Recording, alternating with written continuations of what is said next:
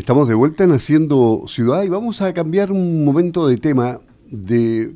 Pero casi estamos en el agua siempre, vamos a estar en el agua, pero no con un problema de agua como el que tenemos en este momento en Osorlo, porque en el estudio de Radio Sago se encuentra el subgerente de Relaciones Comunitarias de la empresa Stackcraft, que es cliente de nuestra emisora que auspicia el informativo. Hemos conversado anteriormente ya con, la empresa, eh, hemos hablado de los temas que les preocupan a ellos y de, de, los proyectos que tienen. Carlos Asensio, ¿cómo está? Gusto saludarlo, buenas tardes.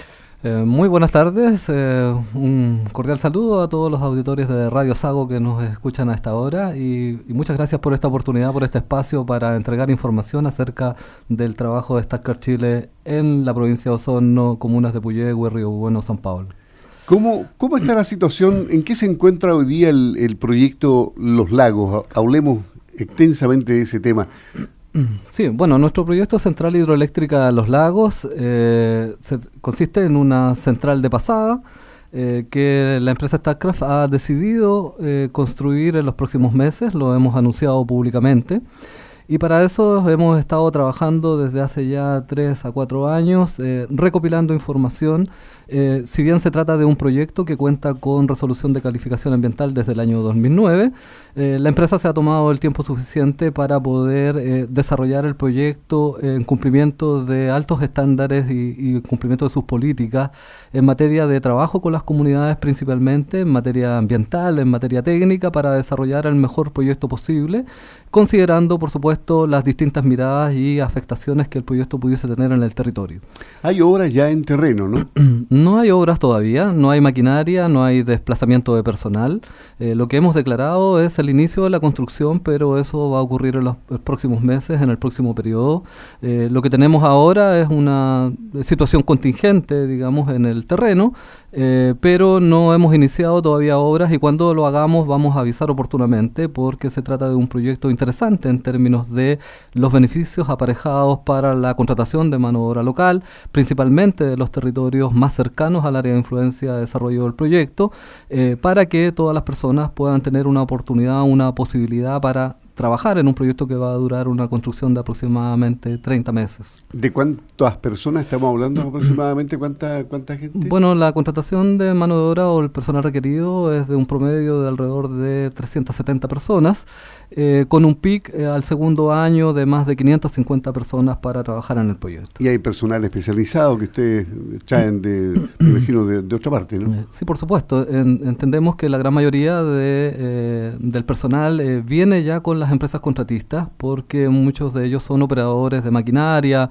eh, eh, aquí hay que construir túneles, digamos, es, una, es una, eh, un trabajo de alto, de alto expertise técnico.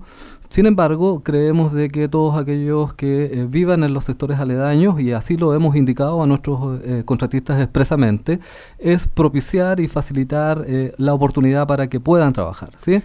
principalmente, nosotros también estamos desarrollando ahora un programa de capacitación con la intención de certificar a la mayor cantidad de personas posible. Hasta el momento hemos trabajado dos cursos de capacitación en alianza con INACAP Osorno, de manera de dotarlos de las herramientas necesarias de las capacidades necesarias para que tengan más posibilidades de participar de la contratación en la construcción del proyecto. ¿Y las comunidades de la zona fueron informadas de, este proyecto? bueno, ese es un tema muy importante para Statcraft eh, y es por eso que también eh, se demoró eh, el inicio de la decisión de partir la construcción del proyecto. Nos interesaba mucho que las comunidades estuvieran, por supuesto, informadas eh, también eh, eh, nosotros hemos consultado acerca de los distintos intereses o cómo el proyecto les podría afectar eh, eh, en términos de lo que es la cuenca del río Pilmaiquén. Esta craft eh, llega al territorio el año 2015 y dentro de los activos que compra Empresa Eléctrica Pilmaiquén se encuentra la central Rucatayo, que ya está en operación desde el año 2012, y dos proyectos en carpeta. Uno es el proyecto Los Lagos, que vamos a iniciar obras prontamente, y el otro es el proyecto Sorno, un proyecto que está detenido en este momento voluntariamente y con un proceso abierto para encontrar una forma, un mecanismo, un modelo de diálogo para traspasar el sitio de significación cultural del Nemapu Quintuante.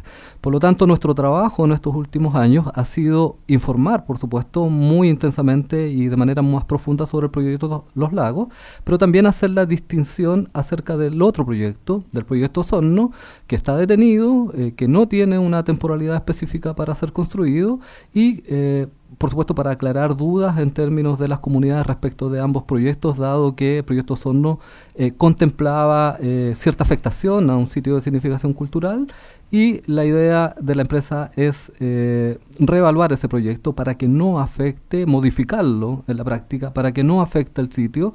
y por lo tanto es importante decir y aprovechar este espacio de que nosotros no vamos a afectar ningún eh, sitio sagrado, no vamos a inundar ningún cementerio como también se ha manifestado a través de las redes sociales, entregar tranquilidad a las comunidades acerca del trabajo que estamos desarrollando de la manera más clara, más transparente eh, posible, de modo de poder eh, sacar el proyecto de la mejor forma posible adelante. ¿Y cómo calificaría usted que ha sido el proceso de relación que ha tenido con las comunidades de la zona? Bueno, ha sido un, por supuesto, un proceso eh, eh, intenso, mucho trabajo y despliegue en el territorio. Eh, hay muchas comunidades, principalmente asociadas a la zona norte de la ribera del río Pilmaiquén, de, la comuna de Río Bueno principalmente, sectores de Maihue, de Carimayín, del Roble, Ponguipa, Trehuaco, eh, localidad de Pilmaiquén, que son quizás los sectores más cercanos a la zona de obras del proyecto, y es allí donde hemos concentrado nuestros esfuerzos, ¿sí? a nivel rural principalmente. Y ha sido eh, eh, un trabajo de mucho respeto, primero, en, en, términos del acercamiento, es decir, nosotros hemos ofrecido entregar información y nos hemos reunido con todos aquellos que han aceptado hacerlo, y por lo tanto hemos entregado, yo diría que, mucha información a gran parte de las comunidades. Uno no puede hacer una apuesta por el 100%, de todas ellas, pero sí eh, eh, hemos llegado a, la gran mayoría de aquellas y aquellas que se han restado o no han querido escuchar hasta ahora, bueno, el diálogo y la disposición de la, de la empresa sigue estando abierta para eh, informar, comunicar, consultar y, y, requerir, digamos, cualquier tipo de inquietud o de información que sea necesaria. Entonces, definitivamente el no hay impacto sobre el proyecto, sobre el sitio del Ñuquén Mapu Quintuante, ¿no? ¿no? El proyecto Los Lagos no afecta ni directa ni indirectamente ese sitio. Ese sitio está ubicado a tres kilómetros más o menos de distancia eh, y por lo tanto las obras del proyecto, tanto las obras civiles como la zona de embalse del proyecto Los Lagos, no afectan el sitio. ¿sí? Y tampoco el proyecto Los Lagos, eh, ni en su diseño original lo afectaba eh, ampliamente, ni tampoco inundaba ninguna parte de ese complejo religioso ceremonial. Se decía que, claro, que podían inundar sitios ceremoniales. ¿Eso no es efectivo? Eso no es efectivo. No, hasta ahora nosotros no hemos encontrado información ni constatado que exista ni un cementerio ni sitios sagrados asociados al proyecto Los Lagos. ¿sí? Ese proyecto eh, espera, eh, tiene, está situado en alrededor de eh, 30 predios agroindustriales, eh, eh, todos con propietarios que no son de tierras, eh, que no son propietarios de tierras indígenas. para eso hemos hecho los estudios de títulos correspondientes y las negociaciones con esos propietarios se han llevado a cabo de manera satisfactoria para ambas partes hasta el momento, en una negociación directa con cada uno de ellos para poder adquirir los terrenos que van a tener inundación en el proyecto. ¿Y ustedes tienen experiencia en, el trato con las comunidades por anteriores proyectos, entiendo, y aplican la experiencia. Eh, bueno, la experiencia de Statcraft eh, data de 120 años de historia. Statcraft es la empresa de generación de energía del Estado noruego, ¿sí? es el principal generador de energía en Europa, pero tiene operaciones y proyectos en 15 países en, el mundo, digamos. ¿sí? Entonces, la experiencia, por supuesto, que está dada a nivel técnico, por supuesto, y a nivel eh, de trabajo y de trato con las comunidades. En la empresa tenemos tenemos eh, una política específica para el trato de derechos humanos y pueblos originarios, eh, con aplicación de los principales convenios internacionales y de los estándares en materia internacional en esta materia. Por eso es que nos interesa tanto el tema de la información, de la consulta, de la participación de las comunidades para que los proyectos se puedan desarrollar de forma adecuada. Claro, y en Europa se supone que es eh, mucho más férrea la oposición ante cualquier eh, avistamiento de algo que pudiese eh, afectar a alguna comunidad en específico. por supuesto, digamos, todos los proyectos tienen que adecuarse a la legislación vigente, primero, digamos, en los países en donde están insertos o pretenden desarrollarse. Nuestros proyectos tienen resolución de calificación ambiental desde el año 2009 eh, eh, por lo tanto, nosotros eh, nos apegamos a aquello, pero aún así elevamos aún más el estándar, es decir, a, esta altura aún continuamos trabajando y informando acerca del desarrollo de los proyectos. Y bueno, en otros países, en otras latitudes, por supuesto que los estándares de las empresas se aplican de igual manera porque son políticas corporativas que no pueden guardarse y que tienen que ser desarrolladas con un trabajo transparente y abierto con las comunidades. Y otro tema sensible, ¿en qué situación están los restos arqueológicos en el sitio del proyecto y, son eh, importantes, son muchos?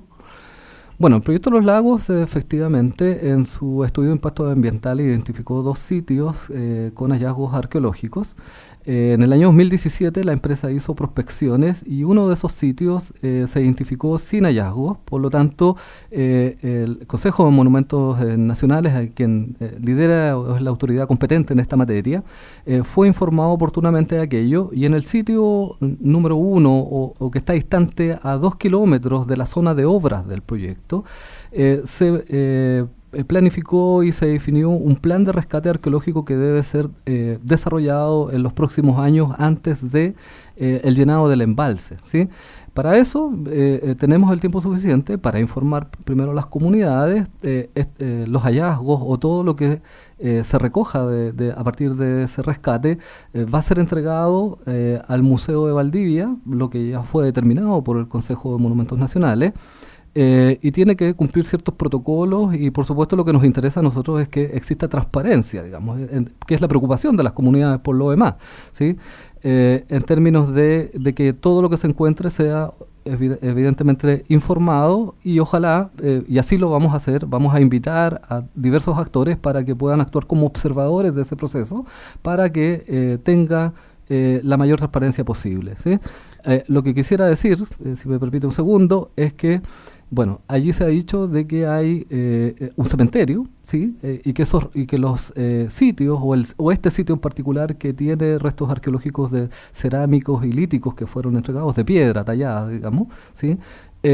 corresponderían a un cementerio y eso no es efectivo, al menos nosotros no hemos encontrado ninguna evidencia de aquello y si así hubiese sido, nosotros seríamos los primeros preocupados y llamados a entregar esa información de la manera más transparente posible. Claro, y, y, hagamos, la otra vez cuando conversamos acá, em, quedó claro el tema de la, diferencia que hay con una central hidroeléctrica y una central de pasada como son estas. Marquemos esa diferencia para que el auditor que no escuchó entrevista anterior pueda clarificar este tema. Bueno, en términos bastante simples, la, central de pasada eh, eh, deja escurrir el agua de manera permanente en el río, digamos, ¿sí? Eh, o sea, no hay una retención de agua permanente como si ocurre en las centrales de embalse, ¿sí? En, en, el río Pilmaiquén, eh, particularmente que es un río muy caudaloso y que corre muy encajonado, ofrece características eh, peculiares y, que facilitan el desarrollo de este tipo de proyectos porque no son eh, invasivos, son proyectos de mediana capacidad, de 50 megas aproximadamente cada uno en términos de capacidad de generación instalada. por lo tanto, ¿qué se requiere? Se requiere una central de pasada, es decir, el agua sigue escurriendo de manera continua por el cauce del río. Eh, evidentemente hay un corredor biológico, hay un caudal ecológico que también que hay que mantener, sobre todo eh, en, etapas en que se construyen los proyectos. Pero, eh, ¿qué es lo que se hace o para qué se genera un reservorio o un embalse? Es para levantar el agua y para que el agua al ser levantada, luego a través de una tubería que va a casa de máquinas en alrededor de unos 30, 40 metros de altura, adquiera fuerza y volumen para que pueda mover la turbina. Eso es básicamente eh, eh, eh, este tipo de centrales, digamos. ¿sí? No son centrales de embalse, de grandes embalses, digamos, como algunas que hay más al norte del país, sino que acá se aprovecha el cajón del río, se levanta el agua y por lo tanto el impacto asociado a las áreas de inundación, que efectivamente sí existen, ¿sí? y eso es mucho menor en términos de comparativos con una central de embalse. Carlos Asensio, subgerente de Relaciones Comunitarias de la empresa StatCraft, hablando del proyecto los lagos y en general de cómo actúa la empresa StatCraft. ¿Algún mensaje para la comunidad y para despejar alguna otra duda que, no haya estado en las preguntas? Eh, bueno, eh, siempre en la empresa, eh, en nuestra política de trabajo va a significar apertura a conversar con todo el mundo que esté dispuesto a conversarlo, con un marco de respeto, por supuesto, en un marco de diálogo transparente, de manera directa y frontal. Eh, por supuesto que rechazamos cualquier acto de violencia o que no respete la legalidad vigente. Eh, no es nuestra línea de trabajo y por, por, lo tanto nosotros vamos a estar abiertos siempre al diálogo. A eso queremos hacer un llamado. También a dar tranquilidad a las comunidades de Río Bueno, de Puyehue, eh, eh, de Osorno que nos escuchan a esta hora, en que estamos haciendo un trabajo que es serio, eh, que se ajusta a la legalidad vigente y a otros estándares mucho más elevados de carácter internacional que aplica la empresa, ¿sí? comunicando, informando y por supuesto recibiendo distintos puntos de vista. No esperamos que todo el mundo esté de acuerdo con este tipo de proyecto, pero esperamos que todos los puntos discrepantes o los contrapuntos se puedan expresar de manera válida, por supuesto, pero en un marco de respeto y ajustado a eh, los estándares que el país también ofrece hoy día para sacar adelante los proyectos en materia energética. Le agradecemos a Carlos Asensio, subgerente de Relaciones Comunitarias de empresa StackCraft, la claridad para explicar todo lo relacionado con este proyecto.